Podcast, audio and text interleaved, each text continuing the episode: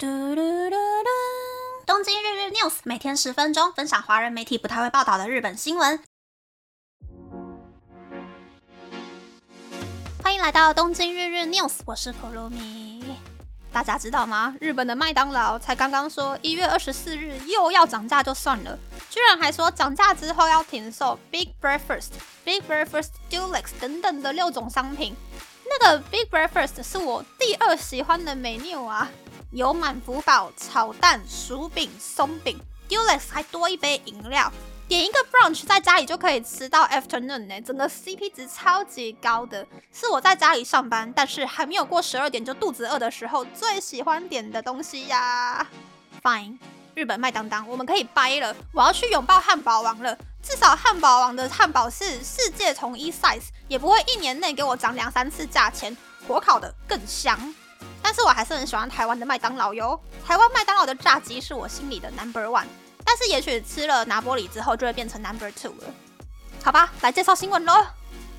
第一则新闻是 Uniqlo 在上个月底到东京地方法院对中国起家但老板跟公司都移民到新加坡的超快时尚购物网站 Shein 背后的 Rogue Business、Fashion Choice、Shein Japan 等三间公司提告。因为虚影抄袭了 Uniqlo 近年最红的单品半月包，Uniqlo 表示虚影贩售的商品过度神似半月包，损毁了 Uniqlo 的顾客对于商品品质的信赖。Uniqlo 以及经营 Uniqlo 的迅销集团面对侵权行为，一定会提起告诉。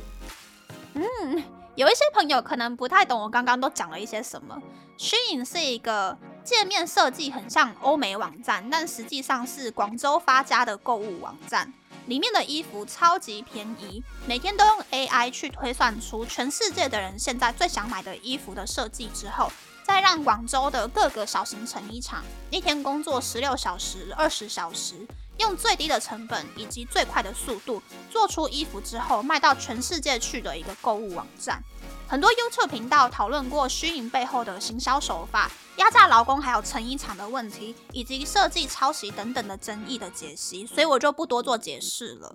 而 Uniqlo 的半月包是二零二零年十二月发售的商品，适合 Uniqlo 的轻便日式穿搭、韩系运动风、美式休闲风等等各种不同的 style，售价又只有日币一千五百元，所以是 Uniqlo 近年最热销的单品。也因为是受到了全世界的人喜爱的设计，所以就变成了 Shein，嗯，效仿致敬的对象吧。不过 Shein 虽然很便宜呢，可是有很多开箱平价服饰的 YouTuber，他们开箱 Shein 的影片，大概通常五件衣服里面，顶多就只有零点五件的设计、颜色还有裁缝是跟网站照片长得很像的。所以不太建议大家去虚影缴智商税啦。就算照片长得很漂亮，但是也不要轻易下手哟。下一个新闻是能登半岛地震，虽然已经过了两个礼拜了，但是目前还没有完全掌控倒塌的房屋总数。目前只有知道至少有一万九千一百八十二栋房子倒了。因此，灾情最严重的株洲市以及轮岛市开始准备建设临时住宅的计划，但是现在总共只有盖出八十一户，如果要达到预期的两百四十七户，还需要再花一个月的时间。在这种情况下，有很多日本人喊着希望停办万国博览会，并且把万国博览会的资源投入到灾区，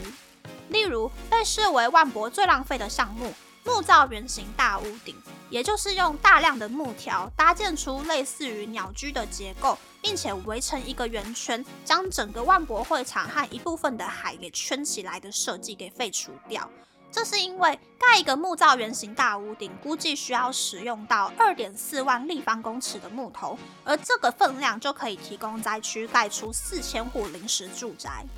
其实，在三一一地震过后，因为组合屋不足，大部分的临时住宅都是木造房屋。而能登半岛目前最需要的就是建设大量的住宅。比起规格统一、无法进行改造的组合屋，木造房屋更能够按照居民的生活习惯去进行改造。而且，如果把万博的木材提供给灾区的话，还可以让灾区的建设公司有工作做，推动当地的经济。如果万博愿意将一半的木材提供给灾区，把实线的大圆形屋顶变成虚线的话，多少也能让灾区盖出两千间临时住宅，并且挽救社会大众对于万博的形象。嗯，大家觉得怎么样呢？我刚刚 Google 了一下万博大屋根，也就是万博大屋顶，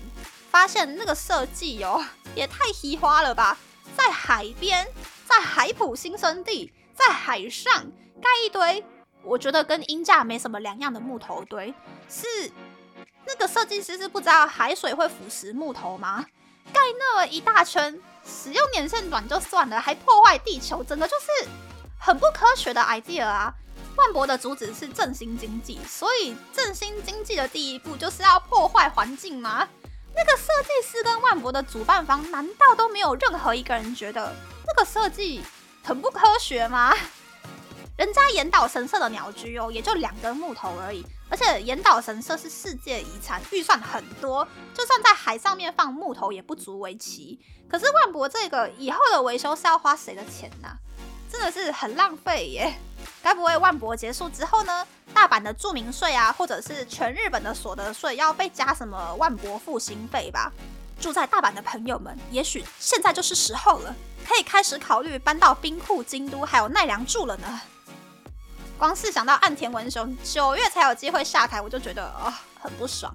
而且安倍派系虽然前阵子被抄家被调查了，可是七名干部都没有被起诉，只有三名。五十七到八十二岁的议员被起诉，剩下来的干部还有议员都不起诉处分，所以我就觉得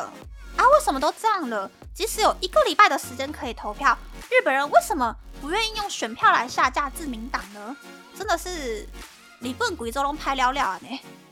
啊，昨天才说今年日本的经济可能会变好，但是我真的是觉得变数实在是太多了。那那么这次的分享就到这边，不知道大家喜不喜欢这样的节目呢？欢迎大家留言和我分享你的想法。喜欢这个节目的朋友，可以在 Apple、Spotify、s o n KKBox、First Story、Mixer Box 等 Podcast 平台和 YouTube 订阅《东京日日 News》，多多按赞、评分，或是在三岸想要赞助这个节目，还可以在 Instagram 追踪《东京日日 News》Day Day Tokyo 的账号哦。拜拜。